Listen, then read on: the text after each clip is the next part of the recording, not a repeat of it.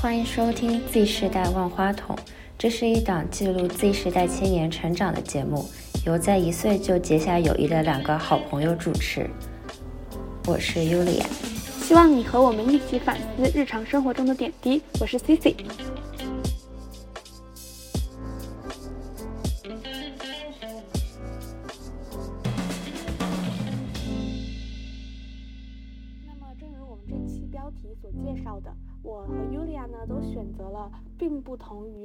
高考的路线。首先，我们先来介绍一下我的情况。我现在是本科大二在读，位于国内某高校，呃，读的是艺术类的专业，具体的专业就是环境设计。那么我为什么会选择艺术这条路呢？其实是有很多重原因的。首先是一个我中考上的一个失利吧。我初中阶段其实过得挺颓废的。那段时间就是沉迷各种言情小说呀，也不咋学习，所以在中考的时候考的非常的，嗯，成绩上没有达到预期吧。当时本来是填了一所跨区的高中的，但是由于自己的成绩跟不上吧，所以没有上那个高中。然后呢？啊，这要怎么办？感觉没有什么很好的高中能去了。然后当时特别巧的是，我爸爸的一个朋友，他的女儿通过艺考上了一所很不错的二幺幺。我父亲就觉得，嗯，这条路是可以走的。于是呢，他之后就给我说了他的想法。女生嘛，小时候都会有一些对设计类工作的向往吧，因为那些偶像剧里不知道为什么那些女主都是服装设计师啊什么的。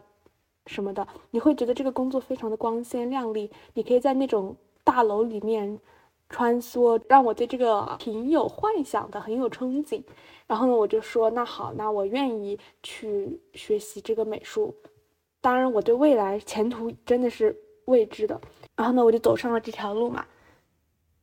然后至于为什么最后没有去学服装设计，而学了环境设计，更多的是。后来，当我真正接触了之后，我发现其实服装设计相比于环境设计，首先是在国内的话，其实更少一些。还有一种服装设计的产业，怎么说呢？其实也是被我父母劝退了。小时候没有什么很多自己的思想，所以就是他们当时基本上说什么我就做什么。他们希望的高校里面，不是说通过这个美术去到一个更好的高校嘛？然后他们所希望我去的高校里面是没有服装设计这个专业的。所以最后就走上了艺考这条路吧。其实我也很同意，大家对于设计专业可能都会有一些常见的幻想，因为我也有。它不是说是出入写字楼，相反是我觉得我至少不知道是实实际上是这样还是不是这样。但是我一直以为学设计可以有一个比较 flexible、比较灵活的工作时间，你可以在。嗯，不在不在同一个地方上班，你可以选择自己的工作时间，可以达到一个很好的工作与生活的平衡。但是呢，也就是在嗯，也就是在一两个月前吧，我买了 iPad，买了 Apple Pencil，我就想着我去上一下这个呃手绘之类的网课。结果刚开始一开始板绘是吗？就是在 iPad 上画画我看我看我看那个老师在上面画，他要他他都要画好好几天吧。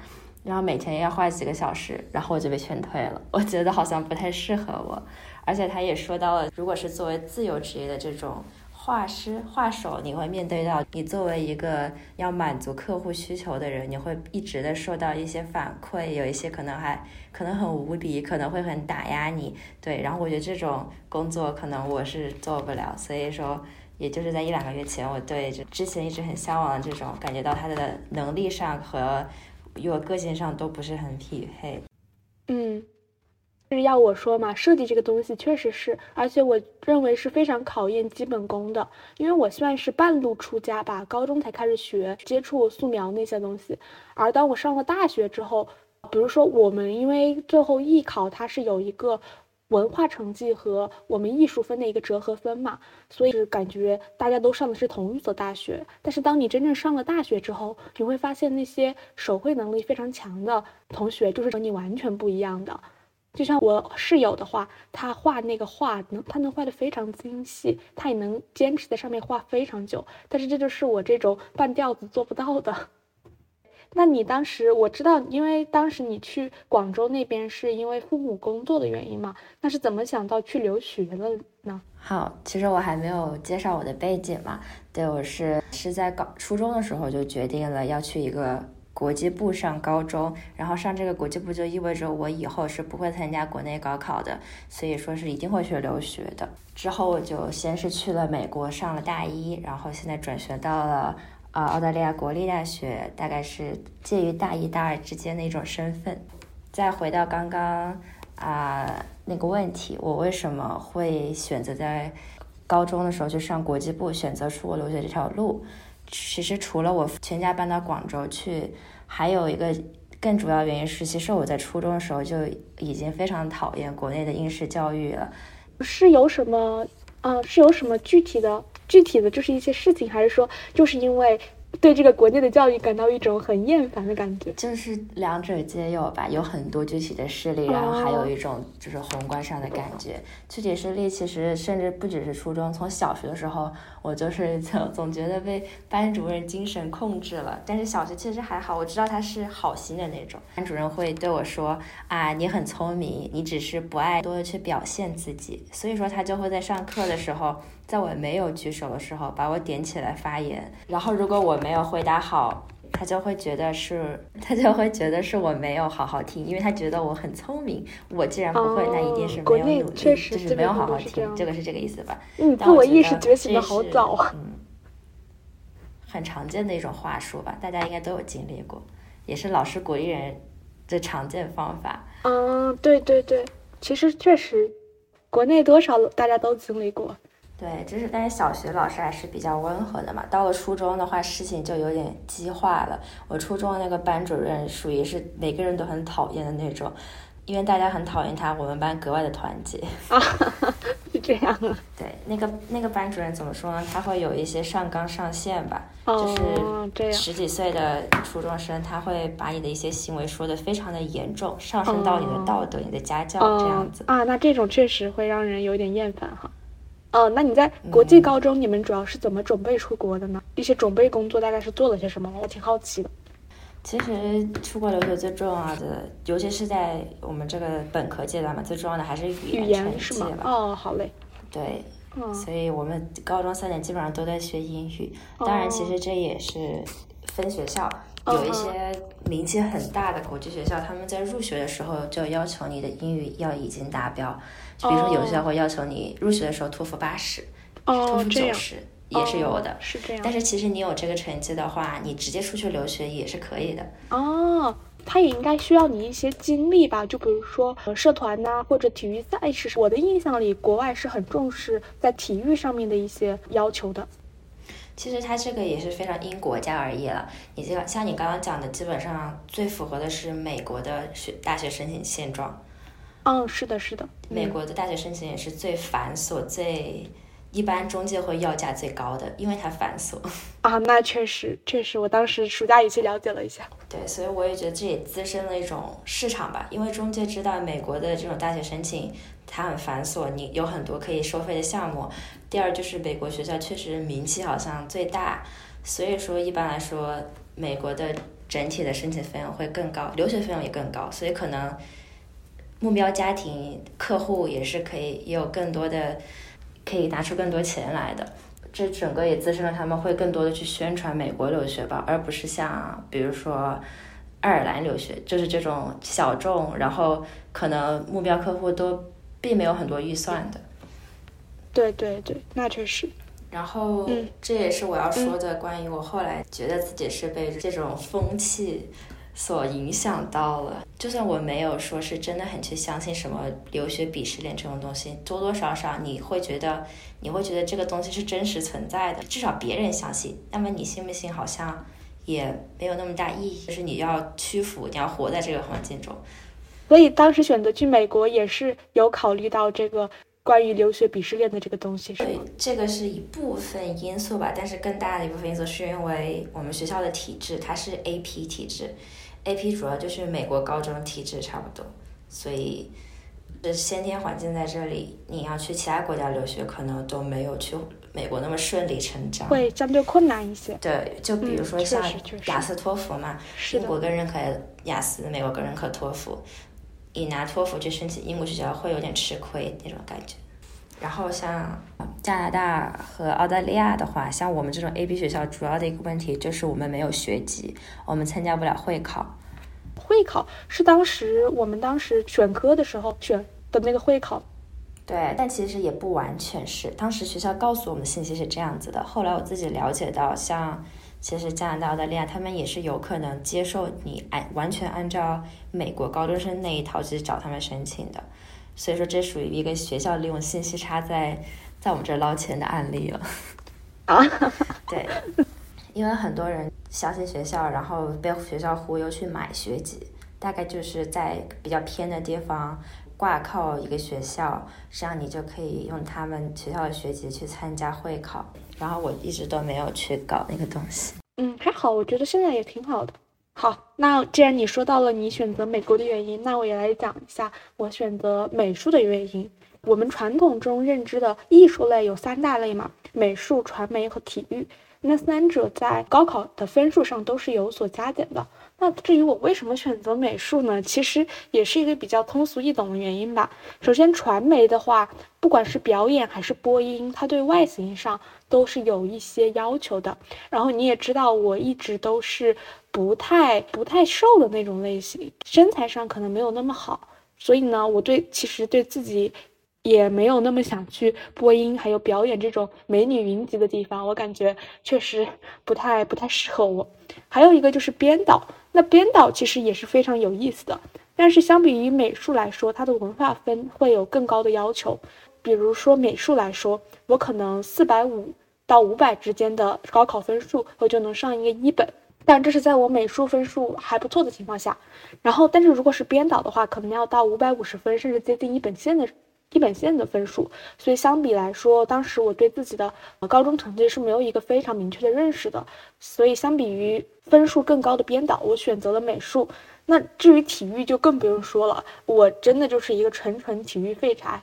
当时中考考体育的时候，我真真的是命都给他了。而且我到现在，我对八百还真的是让我闻风丧胆。我现在每次听到八百，我的腿就软了。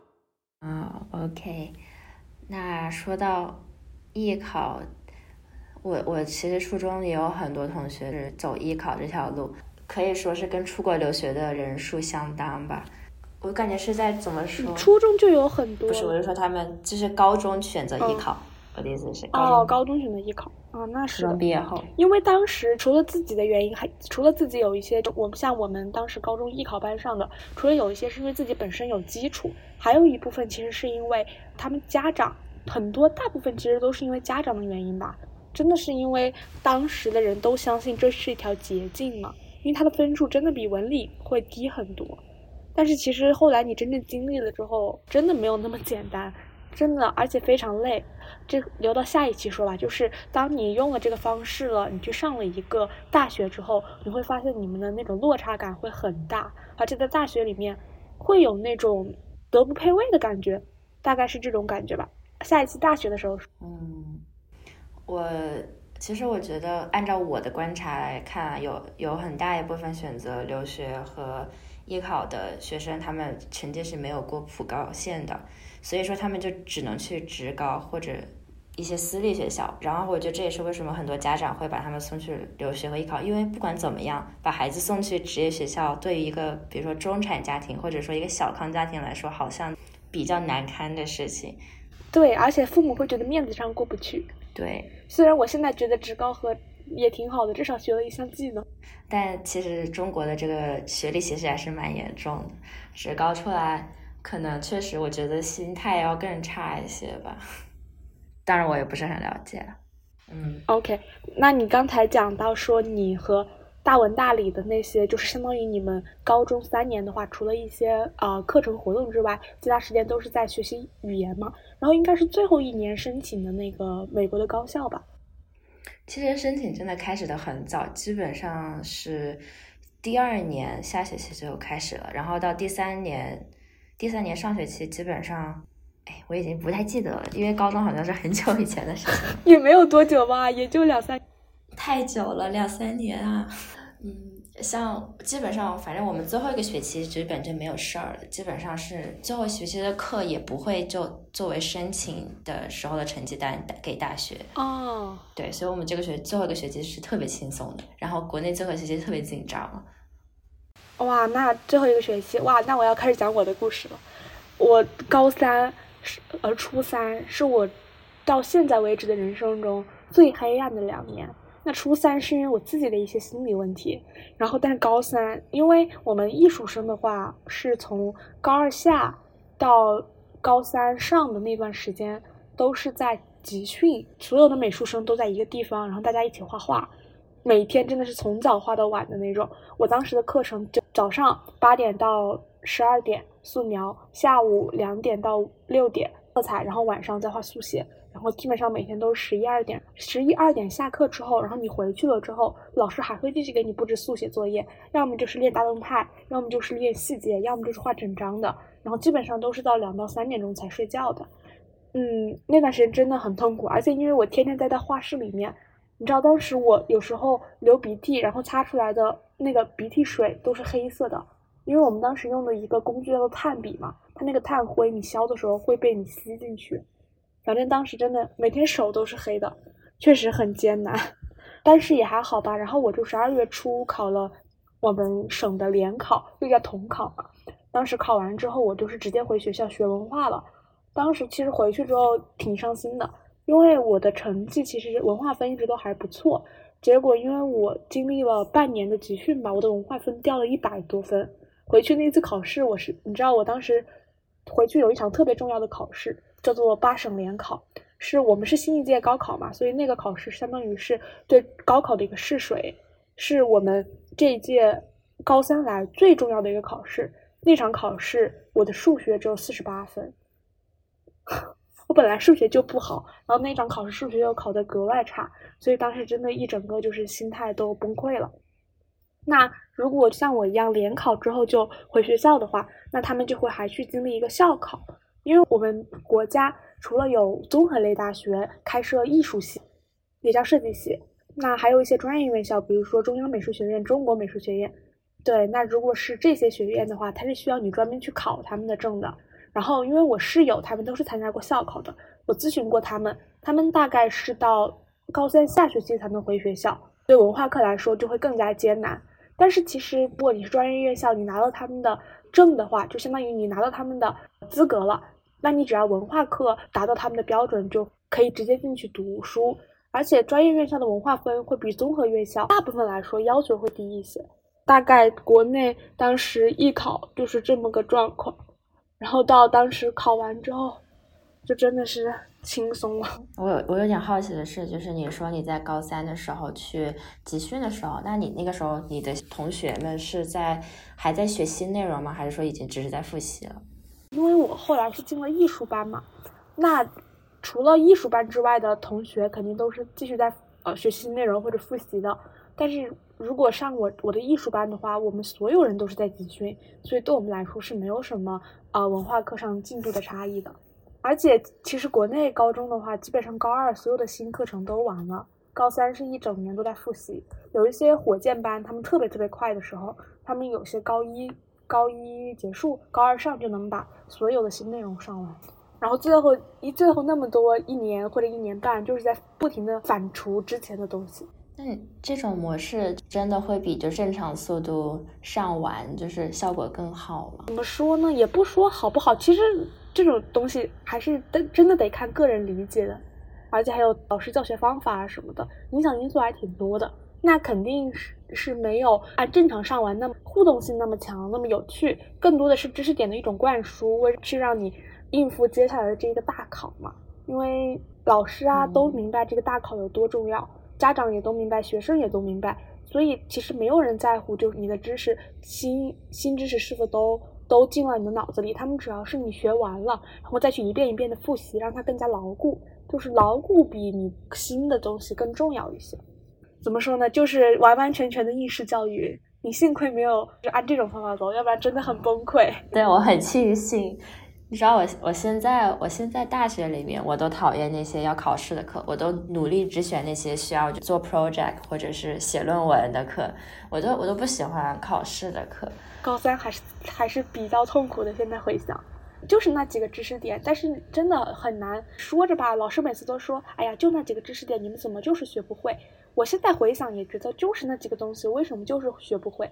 但是真的没有办法，就真的是 可以说是智力上的区别。还是理解能力上的区别。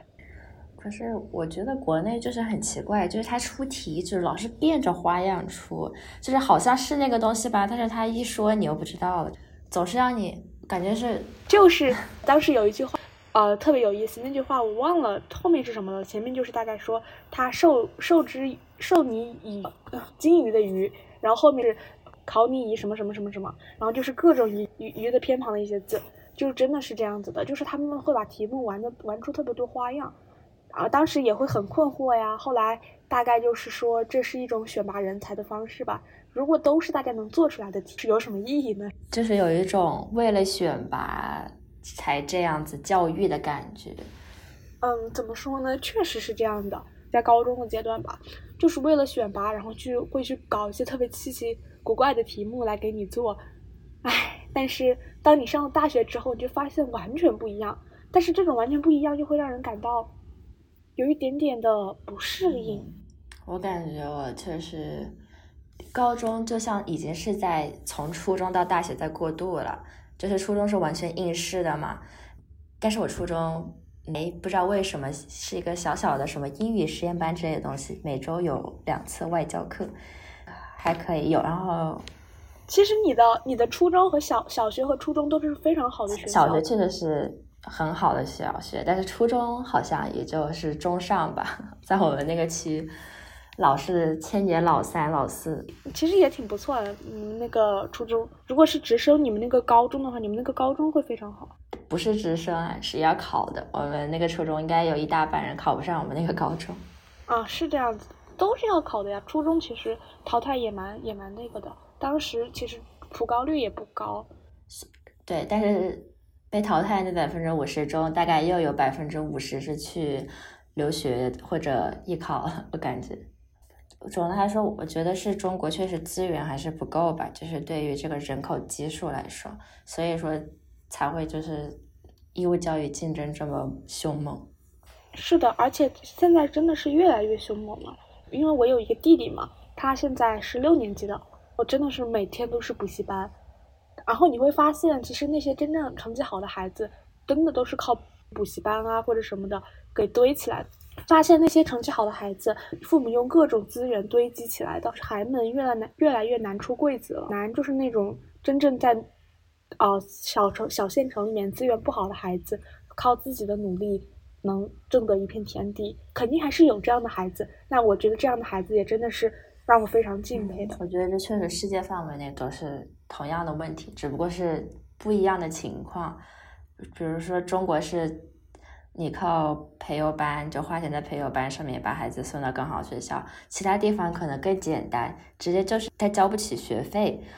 啊，对对对，美剧和电影好像是说美国的大学学费是非常贵的，不是还有那种学贷吗？他们就是会去做那种。对对对。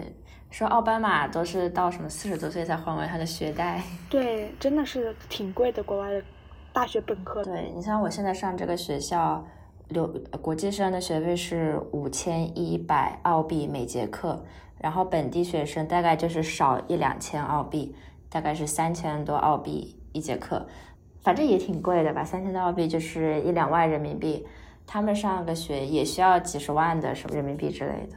虽然说他们国家会给他提供什么贷款啊，然后基础教育是免费的，但是也是一个压力吧。所以说也有很多人是边打工边上学。是的，是的，边打工边上学确实很多。国内就完全不一样，国内就是大学教育是相对便宜的。对，好像我不知道听谁说什么，中国在每个大学生身上身上补贴了三万人啊。我怎么不知道？学校把这个钱给吞了吧？都没给我。我也不知道。不是，就是说，就是你们交的学费啊、生活费是低于它的成本的，这个意思。啊，其实我是这么有感觉的，因为我是艺术生嘛，我一年的学费是一万人民币，我会比那些文理科的贵一些，他们的话是四五千的样子。那我们的住宿费的话，虽然那个住宿条件没有很好吧，但是在这种地段来说，其实也算很便宜了，因为我们是一年一学年的话，一千五的样子，所以确实来说，肯定还是还是比国外便宜一些。但但确实，呃，其实学费也要看当地的实际收入水平吧。我在泰国的那个比较穷的那个地方的时候，他们说我我说中国教育是免费的，然后他们说这么好啊。他说他们收多少多少钱，我一听好像每个学期也就一千还是多少，反正就是其实很少。就是在中国你会觉得每个人都交得起。但是他们就是可能不是很能交得起，但是可能对他们来说这不是一笔小钱吧？对，对，就可能对他们来说是他们，嗯，比如说几个月或者一接近一年的工资。感觉可能有这种国家发展的差异吧。泰国还是还是很多人确实就是农民，因为他们做农民还比较能赚钱。再像中国的话，哪怕是在农村，农民家庭基本上也都会有外出打工的。对对，而且其实中国确实是因为把这种九年义务教育还有大学教育都的的这种费用都降的相对比较低吧，甚至九年义务教育都是义务教育嘛，所以这样来说，虽然我们刚才也讨论了九年义务教育给我们带来了一些不不太美好的回忆吧，但是其实对你从宏观的角度来说，其实这是有利于就是我们知识普及率的。嗯，对我。我觉得确实就是，嗯，就是像我们这种比较可以说是中产家庭来说的话，可能就是因为我们有选择，所以我们知道有更好的选择。但是确实，对，还有很多就是没有选择的。然后政府就怎么说，中国的教育局提供的这种选择，其实在世界范围内也属于还是比较不错的。所以说，就是我们个人的体验和宏观上的政策属于是非常不同的两种事情。那我们不是刚才就相当于是在讲我们两个的升学之路吗？就好像都是比较枯燥的东西。那我们也更多的是一种对自己过往的一种回忆吧。那我们现在可以来讲一下，就是我对我们影响比较大，或者说我们比较喜欢的老师或者同学。那我来说，其实对我影响最大的老师，这个东西挺神奇的。嗯，我高中的话是在一所私立高中，嗯，教育资源的话其实并不是很好，老师的话也比较少。就比如说，比如说，其实我高中的话就只有一位老师教了我三年，另外的老师都是经常换，尤其是我们。科的老师，因为我是选的大文嘛，就是政史地的老师，基本上就是没有稳定过。数学老师也是经常换，所以就其实这些老师，嗯，都挺好的。那对我影响最大的其实是我的英语老师，也就是他教了我三年。嗯，当时我进去的时候，因为其实我中考虽然说没有考上我理想的高中，但是其实也不是很差，所以当时进去的时候是进了那个最好的班。那当时我的英语老师就是我的班主任，她是一位非常严厉的女性，对自己的对自己还有自己学生的要求非常高。我记得我第一次见她的时候是当时报道，大概八月二十几号的时候，那她也是我们的年级主任嘛，她就上台发言。她当天是穿的那种很优雅的一条裙子，个子也不高，披着一头那种大概及肩的。卷发吧，然后还染了颜色，也打扮的很漂亮。我就会觉得她是会不会是偏那种，呃，很可爱或者偏小女生一点的老师。当她上台发言的时候，我就发现她真的是句句铿锵有力的那种，然后说话也非常有分量。当我真正上了她的班之后，有一次回家，我爸爸就跟我说，其实就是因为当时是我的英语老师带我们这一届，他才会放心的让我去这个学校上学。因为我们英语老师是一个非常有能力的人，那然后他就这样一直带我嘛。然后高一的时候，我是在那个伙班里面待了一年，高一下的时候才转到了艺术班去。当时转到艺术班的时候，其实我是觉得有一点点可惜的，因为虽然我们英语老师很严厉，啊，我之前也和她有因为一些事情闹过不愉快，但是总的来说，我还是非常欣赏她的。这样一位女性靠自己的能力，在一个私立学校里面做到年级主任，做到英语组组长，我是也是觉得他教英语教的挺好的。当时有点可惜，后来呢，但是特别惊喜的是，他也来带我们班的英语课了。虽然他还是很严厉，然后对我的要求也很高，因为我的英语一直都还可以嘛，所以他一直就是对我的要求也比较高，特别希望我能和当时伙班里的那几个同学达到差不多的水平。然后他就就一直教导我，我也挺开心的。而且他也是唯一一个，就像我之前说的。带了我三年的老师，最后一直在，也是到高三的时候。其实我高三的时候精神状态并不是很好，因为我压力很大，然后父母、老师对我的期望也非常大。我真的是当时，我记得当时是最后一场模考的时候，最后一场模考是五月二十几号，还有几天就要高考了。但是那一次我考的非常差，那一次我连自己的基本上是达到了自己。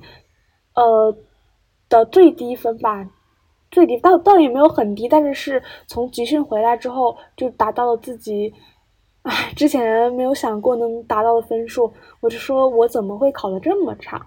然后那一次我直接晚上就回去睡觉的时候，我都是做梦我都在做题，做梦我都在改题，然后我就一直哭，我就很难受。然后那天我就去找我们班主任请假嘛，我们班主任是批了。但是我一直很担心我们年级主任不会批，就是我英语老师，因为他一直是对这个假期比较比较看重的一个老师，他可能会觉得啊，我是不是在不务正业，或者说想混出去玩儿？但是当我把假条给他的时候，他就放我出去了，因为他说，那我确实也看到你最近状态不太好，你是需要回去调整一下，然后我就回去调整了，然后现在也特别感谢他，因为如果没有那次调整，我说不定。真的高考的时候，真的会心态一整个崩溃掉，然后考出来的成绩肯定也，虽然你最后考出来的成绩没有达到我的预期吧，但是也还是我觉得还是挺不错的，所以我还是真的挺喜欢他的。而且后来我忘记是哪个同学跟我讲，还是那个老师是哪一次无意间提起的，他说其实当时他决定来带我们班，有一个原因是因为他觉得我们班很有潜力，还有一个原因就是因为他其实。他很看重我，他觉得我是能考到很好大学的，所以我也很感激我的高中老师们，他们一直都很相信我，他们一直都觉得我能考到一个好学校。OK，那我的大概就是这样了。那你呢？你有没有什么比较喜欢或者说比较欣赏的老师？有呀有呀，我也是私立学校，但是我觉得应该。啊，我们是私立的，但是我们还是走大文大理的。但是我觉得你们老师的工资应该没有国际部学校那么高。啊，没有没有，那绝对没有。对，所以我觉得就是就是走文理这种高考的，呃，师生关系跟我们这师生关系还是有所不一样的。就是我们因为基本上就相当于是一个大型的培优班的感觉吧，就是完全就是我们交学费，然后学费被学校抽成，剩下的是老师工资这种感觉。所以说，对对，所以我说那种著名的名言就是，呃，又不是你们给我发工资，这句话在我们学校就不太成立。所以说，我们的师生关系，我觉得是会更平等一些吧。但是我我觉得我是完很很想要那种完全平等的师生关系的。所以说，也会有的时候跟老师有摩擦。但是下面我我想讲的这两个老师都是。我特别特别欣赏的，然后也是就是他们的教学风格和处事都是让我觉得很舒服，然后也收获很大的吧。第一个老师我就叫他 H 老师吧，不说全名。H 老师他首先就是感觉也很优秀吧，还是在香港读的硕士，然后然后人也很漂亮，是那种年轻吧，感觉是比较年轻的女。对我，我们的女老师基本上都挺年轻的，好像。那挺好的，我感觉代沟会小一些。对，然后也有一个点是，我觉得我们的老师，但凡是出国留过学的，基本上有点像是把在国际部的工作做一个跳板这样子。像这个老师，他就是呃教我们托福阅读嘛，他教的就是很有条理，就是就是感觉上课时间是都是非常高效的。然后他现在是在香港做卖保险，就是做保险吧，对，真就很很赚钱。然后另外一个，因另外一个老师是教我们托福写作的，叫他 A 老师吧。然后 A 老师是在英国读的硕士。然后记得他跟我们说，他在读硕士期间读的是英语文学嘛，然后拿到全系第二，啊，就挺厉害的。哇，这很厉害呀！因为这个专业应该很就是跟很多 local 在比。然后他除了英语以外，还会日语和法语。哦，那会四国语言？对，感觉真的就是那种喜欢语言，然后也喜欢在语言这种行业职位上工作吧。我觉得很不错。然后他他是他也很好看，但是是。那种有一点点怎么说犀利的风格，但他其实本人比较娇小，但是就给人一种很厉害的感觉。挺好的，都是两个很有能力的老师。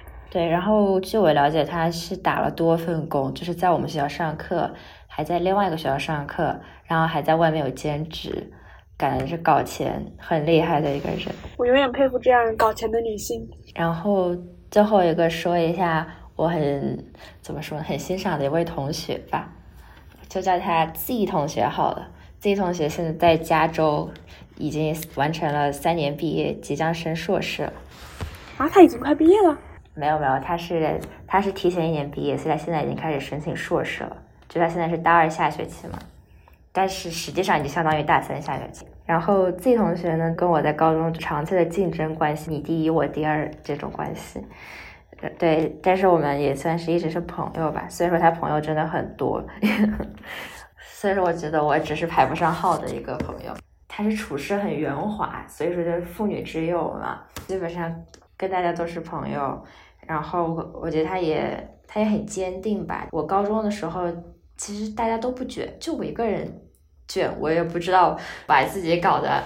我觉得可能真的是因为你会有那种惯性去做这些事情。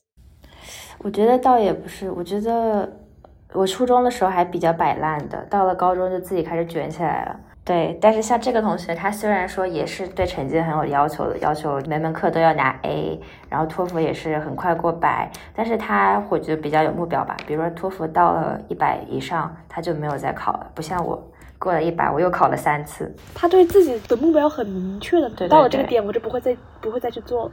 其实这样还挺好的，我觉得。他能做到这么坚定的，我觉得太好了。对，不会造成内耗。然后他是想想做心理咨询嘛，然后他就是申请心理学，然后我就了解到他现在大学有在做 research assistant 的嘛，帮教授打打下手。他也顺利谈了甜甜的恋爱。我觉得这样的同学确实很让人尊敬。其实我当时高中的时候，我有一个朋友，他也挺好的，他是。但是其实是有可惜在身上的，她也是很会交朋友的那种女生吧，然后呢人也特别好，她当时是特别想去做舞台美术那一块的，然后呢她就出去考了中国传媒大学，但是呢因为当时初试差两分没有过，所以特别可惜，她就没有考上中传的那个证嘛，于是呢她就回来和我们一起学文化，但是她真的还是非常想去学呃舞台美术。所以呢，他就当时高考考完之后，准备填志愿嘛。然后这里又要涉及一个美术填志愿的知识点，小知识点。如果你是考证，然后你要填的话，你就要是走一个志愿叫做阶梯志愿。那么这个志愿呢，它是根据你的志愿的先后来录取你的。就比如说 A 和 B 同学两个人都填了你中央美术学院，但是 A 同学填的是第一志愿，B 同学填的是第二志愿。那即使 B 同学的分数比 A 同学的高，那么央美还是优先录取 A 同学啊？央美不知道是不是这样啊？反正某些院校是这样的，这这只是个举例。呃，那像分数的差距会重要吗？就是比如说这两个同学差五十分，也一样是这样考虑吗？啊，我了解的好像是这样的，还是以志愿优先的。哦，那差两百分呢？那应该差两百分，应该不会填一同一个学校吧？就是。第二志愿嘛，高两百分那个同学，第一志愿填的是很好学校，结果没被录上。那他可能还是不会，因为他们基本上来说阶梯志愿都会有一个保底的。我不知道，因为我没有填阶梯，我这边听到的消息是这样的。我到时候可以去问一下我身边填了阶梯的朋友，再过来解答你。哦，就是其实像正常填志愿应该不会出现，就是上面一个志愿跟下面一个志愿差两百分，对吧？啊，不会不会，大家填志愿都是有考虑的。对对对。然后我那个朋友嘛，他填当时填志愿的时候也是很专注于这个专业。他当时填了那个南京的一所院校，其实他当时是特别忐忑，他跟我说他都准备回去复读了。结果没想到他真的是非常勇敢的那一举，让他被那个录院校给录取上了。然后其实也是特别冷门的，因为他的分数比那个院校的真正要的分数低了二十几分。勇气吧，可能就是真真的是上为了赞赏他的勇气，让他被这所院校给录取了。这是他实际的考的分数比学校报的分数低，还是被录了？对，因为没有人填。哦。因为没有人敢填那个学校，他们总会觉得自己会被会没有被录上。那确实是放手一搏了。对，真的是放手一搏。哇，我现在真的回看一下我的高中生活，就感觉很熟悉，但是好像又很遥远。但是明明其实也就过了两年左右，唉，但是其实对高中虽然有满足，但是也留下了很多遗憾。你在高中有什么你现在回想觉得特别遗憾的事情吗？或者说你想对高中的自己说点什么吗？嗯，我觉得比起像对高中自己，更像是对。潜在的还在高中的听众来说一下，就我觉得高中时候完全没有必要去过度的担心啊，或者说焦虑的是吧？就是我在高中的时候，很大一部分被影响到的一点，尤其是像是这种留学生、准留学生的话，会过于的相信一些中介呀，或者说老师的话，把一个学校看得很重要，其实不是这样的。像我之前觉得不进 top 三十，你的学校就没有名气；然后不上这个学校，你就不好直博；不上那个学校，你就没有办法收获什么样优质的教育。其实不是这样的，你只是一个学生，然后一个学校里面有几千上万个学生，然后有各种系、各种老师，他这种你每一个人在同一个学校体验差距是非常大的。其实你只是上一个学校而已。就仅此而已，它决定不了你的以后，也更不应该就成为你高中的时候每天担忧啊、每天焦虑的一件事情。我天呐，我太同意你说的了，因为这真的，我发现高中真的会把高考考看得好重要啊！我感觉没有那个考试，感觉我就活不了了。我觉得就是初高中都是这样子的，特别有意思。最近我刚才也讲到了嘛，我初三的精神是有点问题的。虽然我当时没有去看过医生，但是我当时应该是有抑郁症的，因为我现在回看我的日记，我发现确实写的比较黑暗。然后呢，但是当时就说如果我考不上什么什么高中，我就怎么怎么样，真的是写了这么多很多这样的句子。当时有一段时间，我甚至甚至疯魔到什么程度呢？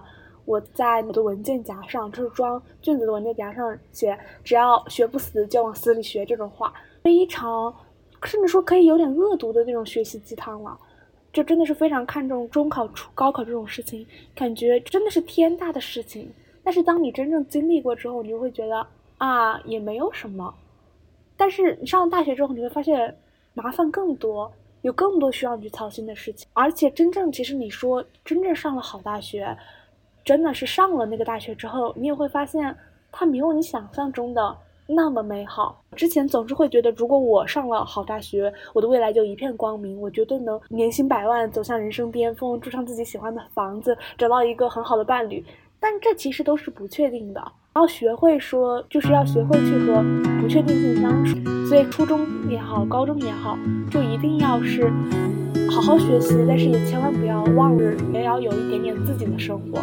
学习和和生活估计很难做到一个 balance，但是学习不要把你的生活完全挤占没了，也不要太焦虑未来，因为反正未来也要焦虑的，何必那么早开始？其实我觉得，虽然说就是普高和留学的这条路，它的焦虑的来源可能不一样，但是又有一点殊途同归吧。觉得像。我的这个环境中，我焦虑的点可能是我觉得爸妈花了这么多钱，我一定要就是有一个投资回报的这种东西出来，就是我应该去一个好的学校，有好的工作，才能值回留学的这个钱。但其实这种说法也没什么不对，问题就是说它不一定跟你上哪个学校紧紧挂钩。你会发现，哪怕是在哈佛，他们也还是会为求职焦虑。至少你会看到有一些中介，他们天天挂出是求职中介，他们会挂出这个藤校学生在我们这里作为学员。就是他们甚至还会需要交钱让别人帮他们找工作，就会你会发现在每一个层次的学校都会有一些人，他可能自己努力，然后得了很好的结果，但是同时也是有可能是同一批人吧，他在他自己的那个角度来看，他是每天不停的在焦虑，不停的在焦虑中度过。以此来换得一个可能有可能没有的结果，就像我们每个人一样。所以我觉得我们每天都应该做的是更好的跟他共存，而不是就不自知的、不自觉的就被他带着走。对，是的，真的是的，不能被焦虑带着走。好，那我们今天就大概聊到这么多。那这次节目里也真的是挖了很多坑，包括我们下次说要讲一下大学。那我们俩真的是现在大学也是完全不同了，大家也真的可以期待一下下一期的大学生活吧。那我们本期就到这里啦，大家拜拜。